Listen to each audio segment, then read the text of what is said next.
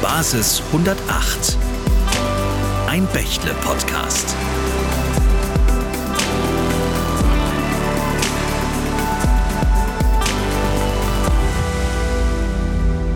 Hallo aus Darmstadt und herzlich willkommen zu unserem Bächle-Podcast Basis 108, in dem sich alles um die Digitalisierung dreht. Mein Name ist Jennifer Sarah Boone und ich freue mich für euch wie immer spannende Gäste zu den interessantesten digitalen Themen zu befragen. Heute sind wir bei Athene, dem Nationalen Forschungszentrum für angewandte Cybersicherheit. Und ehe ich meinen heutigen Gast, Athene-Direktor Prof. Dr. Michael Weidner begrüße, wollen wir einmal kurz reinhören, was Athene eigentlich ist.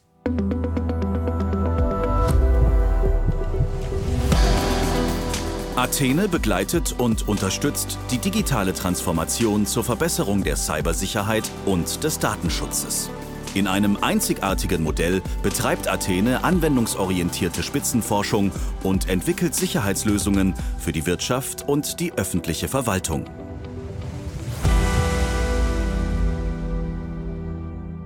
Ich habe es ja eben schon angekündigt. Heute darf ich mit Professor Dr. Michael Weidner über IT-Security sprechen.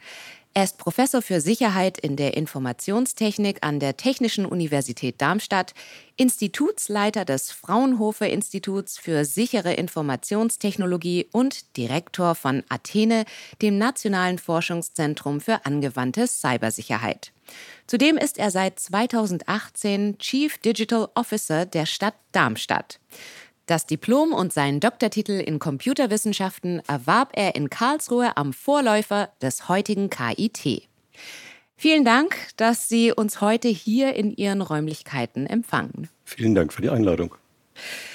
Ja, Professor Weidner, was genau machen Sie denn am Nationalen Zentrum für angewandte Cybersicherheit?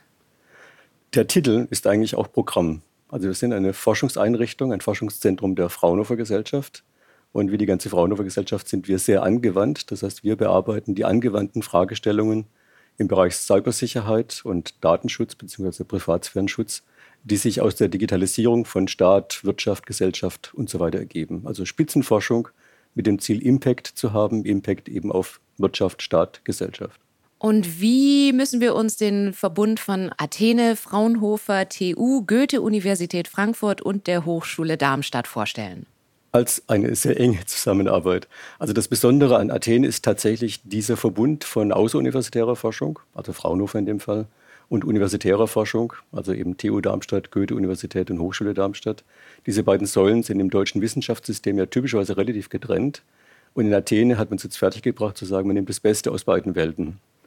Hochschulen sind naturgemäß eher grundlagenorientiert, eher weiter nach vorne geneigt sozusagen. Fraunhofer ist naturgemäß eher angewandt und dieser Mix ist das Besondere. Also wir arbeiten sehr synergetisch zusammen und decken so das komplette Spektrum ab in diesen Technology Readiness Betrachtungen von Grundlagen, tatsächlich Science der Science wegen, bis hin zu Ausgründungen, direkten Transfer in die Gesellschaft, in die Wirtschaft. Und an was wird denn hier bei Athene gerade konkret geforscht? Um mal ein paar Beispiele zu nennen. Wir machen hier sehr umfangreiche Studien dazu, wie sicher das Internet ist, wie sicher kritische Infrastrukturen sind. Also wir haben Testplattformen aufgebaut, die quasi das Real-Internet nicht mal simulieren, sondern wir haben Teile davon nachgebaut sozusagen und können jetzt Tests machen, welche Angriffe im Internet funktionieren würden, wie viel Prozent des Internets sozusagen angreifbar sind, wie man reinkommt, wie die Sicherheit bestimmter Infrastrukturen ist. Also wir können beispielsweise Bächle testen, wenn Sie das mal möchten. Können wir gerne mal tun. Solche Sachen.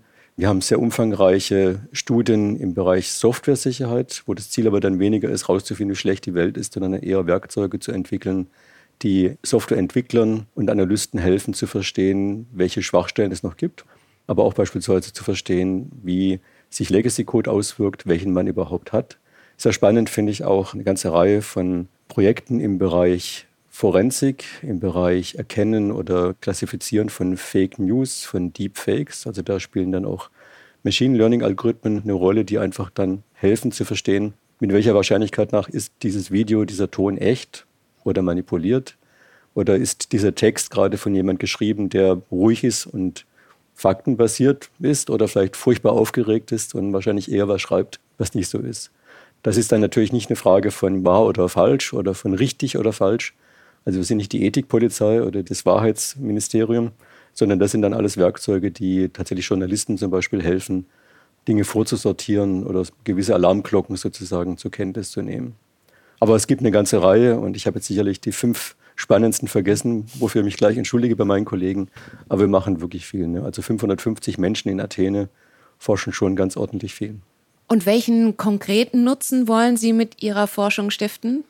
Ähm, ganz einfach, dass die Zukunft sicherer ist als heute, dass wir in der Zukunft Digitalisierung wirklich nutzbringend anwenden können. Das setzt voraus, dass die Cybersicherheit besser wird, dass der Datenschutz adäquat gesichert ist, dass man überhaupt mal ein Verständnis davon hat, was das bedeutet. Und in diesem Sinne, Athene schafft die Voraussetzung, dass Digitalisierung erfolgreich sein kann. Während wir hier miteinander reden, wie viele deutsche Unternehmen werden in diesem Moment gerade von Hackergruppierungen angegriffen? Naja, also wenn man Angriff weit genug fasst, ist die Antwort sehr einfach, nämlich alle. Also es gibt kein Unternehmen, was am Internet hängt, die nicht Opfer sind von Spam-E-Mails, von Phishing-Versuchen, also dass irgendwelche Kriminellen versuchen, Passwörter abzugreifen oder persönliche Daten, deren Netze nicht gescannt werden, also dass man von außen versucht, Schwachstellen zu finden in den Netzen dieser Unternehmen. Also in diesem Sinne, Angreifer gehen da sehr pauschal vor. Sie grasen das komplette Internet ab, sie greifen einfach jeden an. Ich denke, man kann auch davon ausgehen, dass ein großer Prozentsatz der Unternehmen bereits einen echten Schaden erlitten hat. Ich denke, auch wenn Unternehmen sagen, sie sind noch nie angegriffen worden, was häufig vorkommt, ist das eher ein Zeichen dafür, dass, sie, dass ihnen die Awareness fehlt und die Tools festzustellen, wenn sie angegriffen werden. Es ist ein absolut allgemeines Problem. Sie sagen, jeder wird angegriffen. Es ist ein allgemeines Problem. Hacking ist inzwischen ein Wirtschaftszweig. Wir befinden uns in einem ständigen Katz-und-Maus-Spiel. Wie können wir denn die Oberhand gewinnen? Es ist tatsächlich ein Katz-und-Maus-Spiel. Also insofern, man wird nie hundertprozentige Sicherheit erreichen. Das muss man einfach akzeptieren. Das ist wie im realen Leben. Es gibt Verbrechen, es gibt Diebstähle. Man kann nur versuchen, den Schaden so weit zu limitieren mit vertretbaren Kosten, wie es eben geht. Was man da machen muss, ist relativ einfach in gewisser Weise. Es gibt eine ganze Reihe von Grundschutzmaßnahmen, die jedes Unternehmen, jede Behörde, aber auch jeder Privat machen müsste. Da gibt es Standards dafür. Das BSI, das Bundesamt für Sicherheit in der Informationstechnik, hat dafür tatsächlich auch einen Standard namens Grundschutz erfunden. Das sagt einfach, was muss man minimal machen, wie muss man organisiert sein, man braucht irgendwelche Verantwortlichen, man braucht Prozesse, man muss wissen, was ist schützenswert, man muss ein paar Grundtechniken haben. Jeder zu Hause weiß, er sollte einen Virenschutz haben, er sollte Backups machen und ähnliche Dinge. Sowas gibt es auch für Unternehmen. Also das ist sozusagen der Grundschutz. Damit sagt man, wenn man das richtig gemacht hat, dass man schon mal einen großen Prozentsatz der Angriffe abwehren könnte, die heute erfolgreich Schaden verursachen. Also man kann immer noch Phishing-E-Mails bekommen und so, keine Frage, aber der Schaden würde dadurch zu einem ganz großen Teil verhindert werden. Jetzt ist halt die nächste Frage. Sie haben gesagt, es ist Katz und Maus und tatsächlich, es geht halt immer weiter. Je besser man sich schützt, desto mehr Mühe geben sich die Angreifer. Und an der Stelle ist einfach so, es entwickelt sich weiter. Also es gibt immer neue Technologien, neue Ansätze. Es gibt zurzeit äh, die Bewegung zu sagen, von der alten Sicherheit, die Firewalls, VPNs enthalten hat, also man schottet das Unternehmen nach außen ab, geht man mehr über zu einer Technologie, zu einer Architektur, die heißt dann Zero Trust Security Architecture, wo man sagt, nein, nein, das reicht bei weitem nicht aus, weil rein kommen die Cyberkriminellen immer. Man muss schauen, dass wenn sie mal drin sind, sie dort keinen Schaden anrichten können. Und dafür gibt es eben ganz neue Konzepte, die sich gerade in der Wirtschaft und auch in der Verwaltung durchsetzen. Ja, Ehe wir noch tiefer einsteigen wollen, wollen wir einmal kurz hören, wie das Bundesamt für Sicherheit in der Informationstechnik die allgemeine Bedeutung von Cybersicherheit in seinem Lagebericht von 2021 einordnet.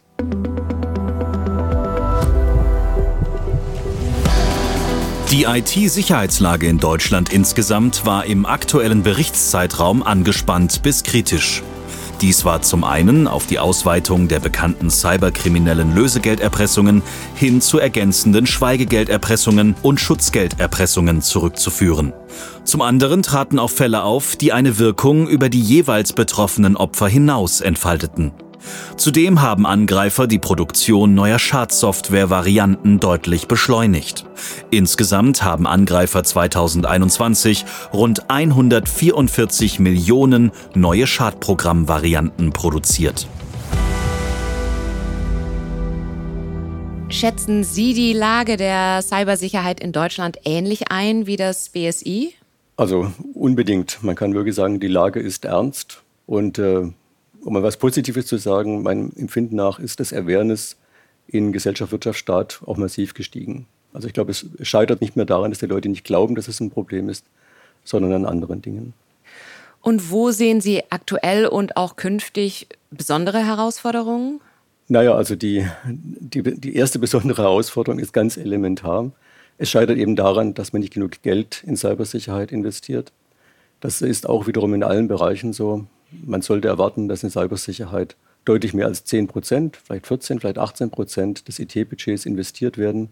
Die meisten Organisationen sind davon weit entfernt. Man muss besser organisiert sein, also Herausforderungen, wie kriegt man die Unternehmen dazu, tatsächlich solche Standards umzusetzen, wie eben Grundschutz.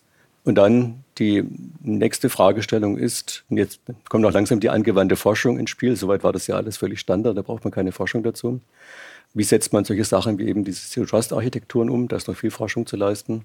Es gibt aber auch in der Sicherheit selbst noch ganz viele Herausforderungen. Also angefangen von Benutzbarkeit, Usability, also wie bekommt man es hin, dass Cybersicherheitsmaßnahmen leicht nutzbar sind.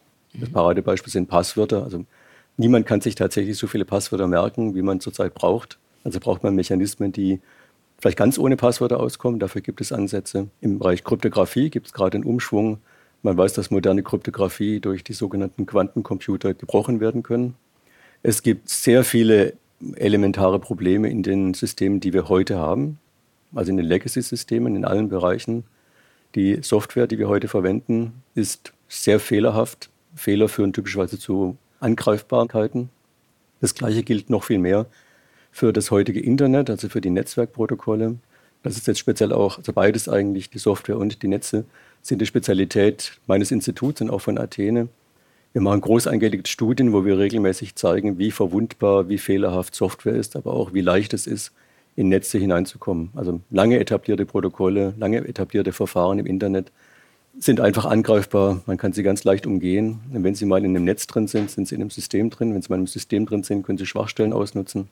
Und dann sind sie als Angreifer typischerweise ganz schnell dort, wo sie sein wollen. Also es gibt viele, viele Fragestellungen von Grundlagenforschung, wie gesagt, Kryptographie, vielleicht eher noch Grundlage teilweise, bis hin zu angewandten Fragestellungen wie, wie mache ich das Internet sicherer auf eine praktische Art.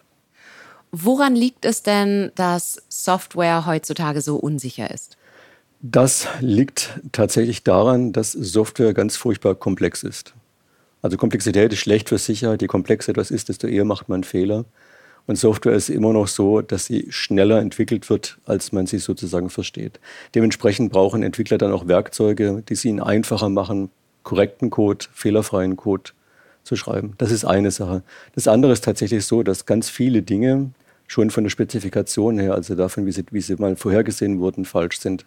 Das merken wir jetzt gerade im Bereich Internetprotokollen, wo IETF viele Standards gemacht hat, die in sich schon Fehler enthalten oder die Standards sind so schwer umsetzbar oder ich sollte eher sagen, so, sie bieten so viele Freiheitsgrade, dass es so einfach ist, es falsch zu machen, dass an dieser Stelle viele Fehler kommen. Also es ist immer das sozusagen Komplexität, viele Freiheitsgrade. Man fordert von den Entwicklern sehr viel Intelligenz, sehr viel Verständnis.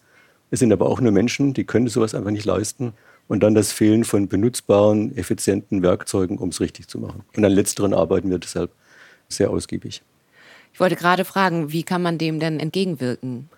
Naja, wirklich durch Automatisierung. Also die Menschen brauchen Unterstützung, es besser zu machen, es richtiger zu machen. Also der Mensch muss sozusagen dann die Grundsatzdinge machen, aber so die Kleinigkeiten zu verstehen, welche Wirkungen das hat, was er woher importiert, wo Daten hinfließen, welchen Effekt es hat, das muss alles automatisiert werden. Und eben auch die Menschen, die Standards schreiben, also nicht nur Software, das weiß mittlerweile jeder, aber auch oder die Konfigurationen machen, alle die brauchen Unterstützung, damit sie weniger Fehler machen.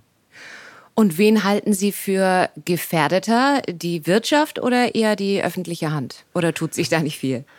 Naja, es gibt vielleicht unterschiedliche Richtungen, aus der die Angreifer kommen. Aber man sieht es, also die Hauptplage sind zurzeit Ransomware-Angriffe.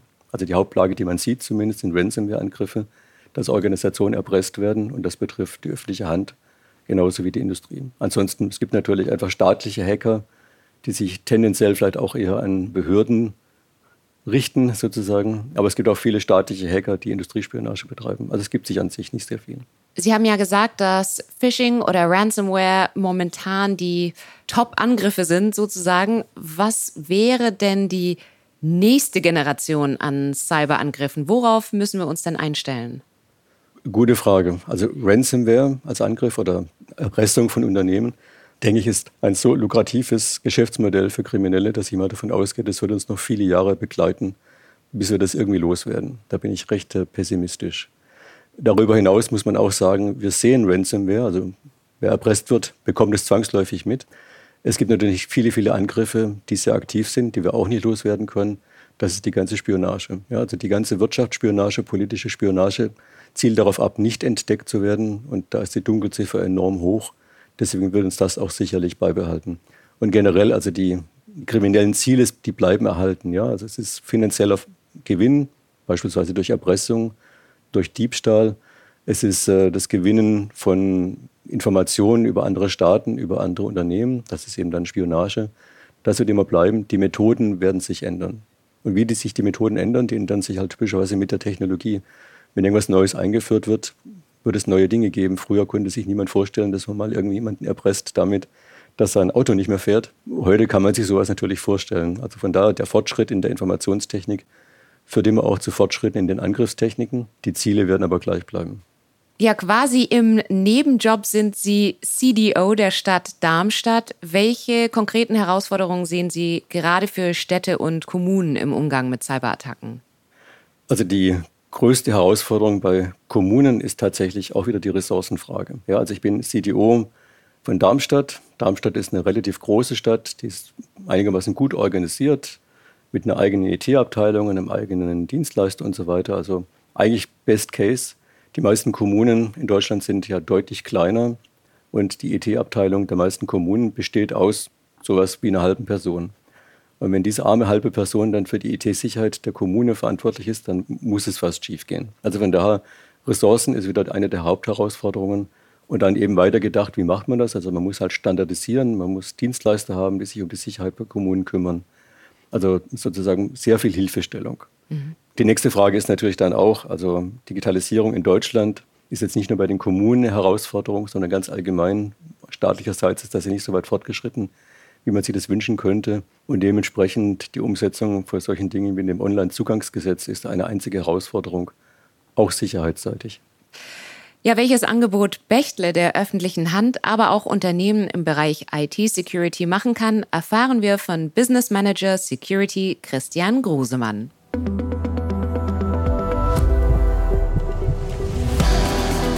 Bechtle bietet seinen Kunden im Bereich IT-Sicherheit ein Ende-zu-Ende-Portfolio. Wir sind mit 300 Mitarbeitern und 1200 Zertifizierungen ein ganzheitlicher IT-Security-Dienstleister. Das ist durchaus vielfältig. Technologie bauen wir auf, beraten wir, im besten Fall betreiben wir die Infrastrukturen, bieten alles von Prävention, Detektion und Reaktion, um eine proaktive Angriffserkennung und Abwehr zu realisieren.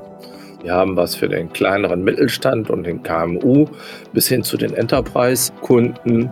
Security ist gleichermaßen notwendig in dem Kontext. Und Bechler ist seit 1.4. letzten Jahres APT-Response-Dienstleister und eine qualitätsgesicherte Maßnahme vom BSI, wo sich Unternehmen bewerben können, um Kunden, die mit Malware befallen sind oder verschlüsselt sind, zu helfen, die IT wieder ans Laufen zu bekommen oder die Nadel im Heuhaufen zu suchen, IT-Forensik zu machen. Also die kompletten Incident-Response-Leistungen in der Krisenbewältigung leisten wir dort als APT-Response-Dienstleister.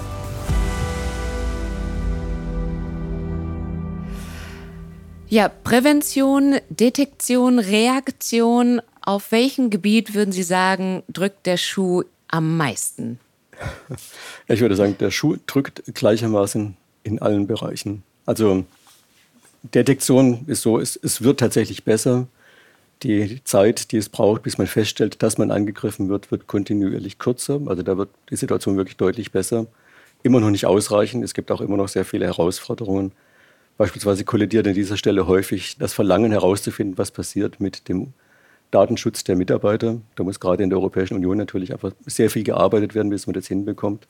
Aber wie auch immer, da, da drückt der Schuh. Aber auch in den Bereichen, was tut man dann, wie bereitet man sich vor, gibt es sehr viele Probleme. Vorbereiten geht dann in die Richtung, was ich schon erwähnt hatte, dass man Zero-Trust-Architekturen einführen muss. Das erfordert bei vielen Unternehmen viel Umdenken, auch in der Organisation. Das kann eine große Investition erfordern. Also da drückt der Schuh.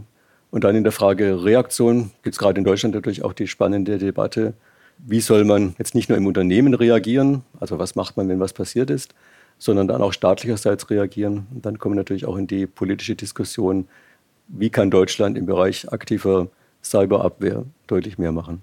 Es klingt ein bisschen nach einem sehr unbequemen Schuh. Das Allianz Risk Barometer weist Cyberattacken als weltweit größtes Risiko für Unternehmen aus. Überrascht Sie diese Erkenntnis? Würde ich jetzt nicht sagen. Also ich denke auch, Digitalisierung ist das Zentrale für alle Unternehmen und dementsprechend Digitalisierung kann schiefgehen durch Sicherheit und äh, andere IT-orientierte Unfälle, was hinter diesem Riskbarometer steht. Lassen Sie uns doch mal einen Blick in die Zukunft werfen. Quantencomputer werden in nicht allzu ferner Zukunft ein Thema sein. Welchen Einfluss wird diese Technologie auf die IT-Sicherheit haben?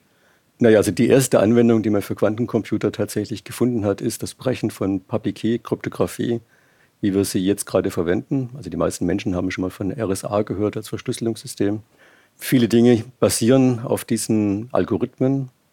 Quantencomputer können die relativ effizient brechen. Effizient heißt, bisher waren sie gar nicht brechbar. Wenn Quantencomputer hinreichend ausentwickelt sind, dann geht es sozusagen rasend schnell. Also diese Kryptographie muss man komplett ersetzen.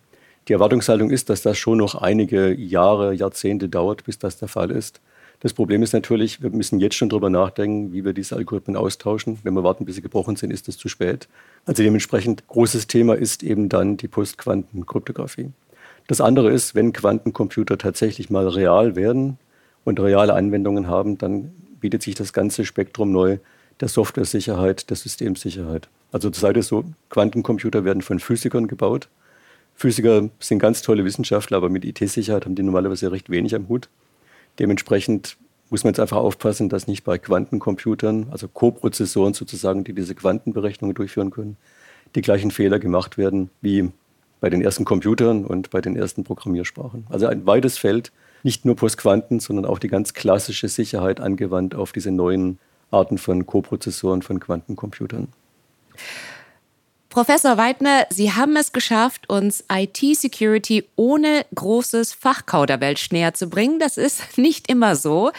Deshalb gibt es jetzt für unsere Zuhörerinnen und Zuhörer das kleine Einmaleins der IT-Security-Begriffe.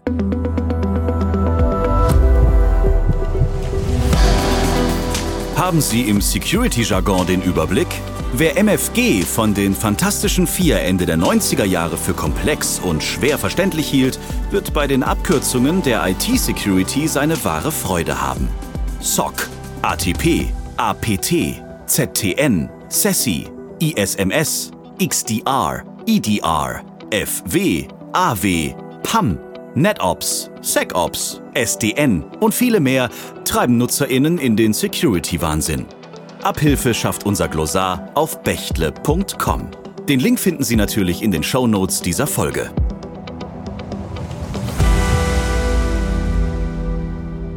Welche Rolle spielen IT-Dienstleister und Managed Services für deutsche Unternehmen? Naja, also generell spielen die eine sehr große Rolle für deutsche Unternehmen oder für Unternehmen allgemein. Tatsächlich im Bereich Cybersicherheit ist es so, dass man immer feststellen kann, also große Unternehmen sind typischerweise ganz gut geschützt, weil die einen relativ großen eigenen IT-Sicherheitsstab, IT-Stab haben können. Je kleiner sie werden, also kleine, mittlere Unternehmen, kleine Unternehmen, kleine Behörden, da ist es einfach so, dass man nicht erwarten kann, dass die ernsthaft selbst ihre IT oder ihre IT-Sicherheit organisieren können. Dementsprechend würde ich sagen, Managed Security Services, Managed Services, Cloud Computing, all diese Themen sind aus Cybersicherheitssicht das, was wirklich für die kleineren Organisationen zu mehr Sicherheit führen kann. Also je mehr man sozusagen vertrauensvoll outsourcen kann, desto besser. Größere können das eher selber machen, viele davon machen aber auch Outsourcing. Bei kleineren würde ich sagen, ist es sehr ratsam, Outsourcing und Managed Services in Anspruch zu nehmen. Sie haben es ja vorhin gesagt, hundertprozentige Sicherheit kann und wird es nicht geben. Was denken Sie, wie viel Prozent kann man denn erreichen? Naja, also das kann man fast nicht sagen. Es gibt immer mal so Sprüche wie, mit ein bisschen mehr Aufwand, 20 Prozent, kann man 80 Prozent Sicherheit erreichen oder so. Aber das sind natürlich alles eher figurative Vergleiche. Es gibt keine hundertprozentige Sicherheit. Es kann sein, man ist eine Zeit lang sehr, sehr, sehr sicher. Dann findet man eine neue Attacke, eine neue Schwachstelle und die Sicherheit bricht weg. Also Prozentzahlen im Bereich der Sicherheit würde ich vermeiden, außer man macht solche figurativen Sachen wie 80-20-Regeln. Warum ist IT-Sicherheit aus Ihrer Sicht absolut elementar? Also nicht nur für die Digitalisierung, sondern auch für den Wirtschaftsstandort Deutschland? Naja, also Digitalisierung ist gerade die Grundlage für den Wirtschaftsstandort Deutschland. Von daher ist es schon eigentlich das Gleiche. Und ich würde einfach sagen, die ganze Weiterentwicklung der deutschen Wirtschaft basiert auf Digitalisierung. Digitalisierung, die nicht abgesichert ist, die nicht den Datenschutz wahrt, wird weder akzeptiert werden, noch wird sie wirklich den Wert generieren, den man sich davon erhofft. Also Cybersicherheit, Datenschutz sind wirklich die Grundvoraussetzungen für erfolgreiche Digitalisierung und deswegen die Voraussetzung für alles, was in diesem Land gerade an fortschrittlichen Dingen passiert. Gibt es denn in Deutschland genug Menschen, beziehungsweise wo kriegen wir die her? Und welche Rolle spielen dabei die TU Darmstadt oder die Goethe-Universität in Frankfurt zum Beispiel? Also wir haben ganz sicherlich nicht genug Menschen für dieses Themengebiet Cybersicherheit und Datenschutz. Wir haben einen horrenden Fachkräftemangel. Also alle Unternehmen, mit denen ich spreche, sehen das. Ich sehe das auch selbst. Also Athene hat 550 Menschen, aber wir können sicherlich locker jederzeit noch 100 mehr einstellen. Die Ressourcen wären dafür da. Wir finden sie nicht. Ähm, was muss man dafür tun? Klar, also alle Menschen, die schon im Beruf sind oder die gerade einen IT-Beruf lernen, müssen adäquat über Cybersicherheit, über IT-Sicherheit, über Datenschutz ausgebildet werden. Also das Thema Weiterbildung, berufliche Weiterbildung, aber auch das Einbeziehen dieser Themen in akademische Studiengänge, in andere Lehrangebote, das ist furchtbar wichtig. Da muss man viel tun. Es gibt dann noch die Spezialisten, also beispielsweise die TU Darmstadt hat schon einen Master in IT-Sicherheit, die Goethe, nehme ich an, wird auch bald einen haben. Das ist ein heißes, wichtiges Thema, dass man einfach mehr Spezialisten hat. Aber es fehlt einfach wirklich alles. Ja. Also es gibt zu wenig Spezialisten, es gibt zu wenig Leute, die einfach das Allgemeinwissen haben. In der Weiterbildung mangelt es auch. Da haben wir beispielsweise in Athene, in Fraunhofer, eine Cyber Range aufgebaut vor ein paar Jahren, wo Leute lernen können in echten, also nicht in echten, natürlich in simulierten Situationen, wie, wenn man angegriffen wird, wie man reagiert, was man tut. Fraunhofer hat ein Lernlabor Cybersicherheit, wo man Weiterbildungen machen kann für alle möglichen Themen, die was mit Cybersicherheit zu tun haben.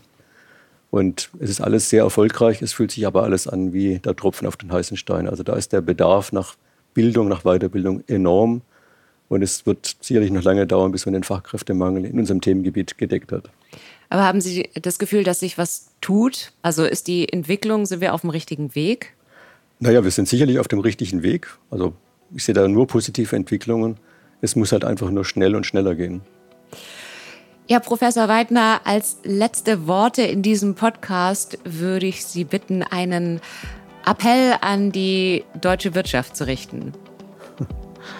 Also der Appell wäre, nehmen Sie Cybersicherheit ernst. Sie werden auch angegriffen. Das wissen Sie, aber ergreifen Sie auch entsprechende Maßnahmen, setzen Sie Grundschutz um, definieren Sie Verantwortlichkeiten und investieren Sie ausreichend viel Geld, aber auch vor allem Ressourcen anderer Art, Menschen, Gedanken, Interessen, damit Sie besser und sicherer werden. Ja, vielen Dank, Professor Weidner, dass Sie sich heute die Zeit genommen haben, uns zu zeigen, wie die sichere digitale Zukunft aussieht. Danke, dass Sie uns heute hier empfangen haben. Von mir herzlichen Dank für das Gespräch. Und natürlich auch an euch, liebe Zuhörerinnen und Zuhörer. Danke, dass ihr heute dabei gewesen seid und bis zum nächsten Mal beim Bechtle Podcast Basis 108. Basis 108.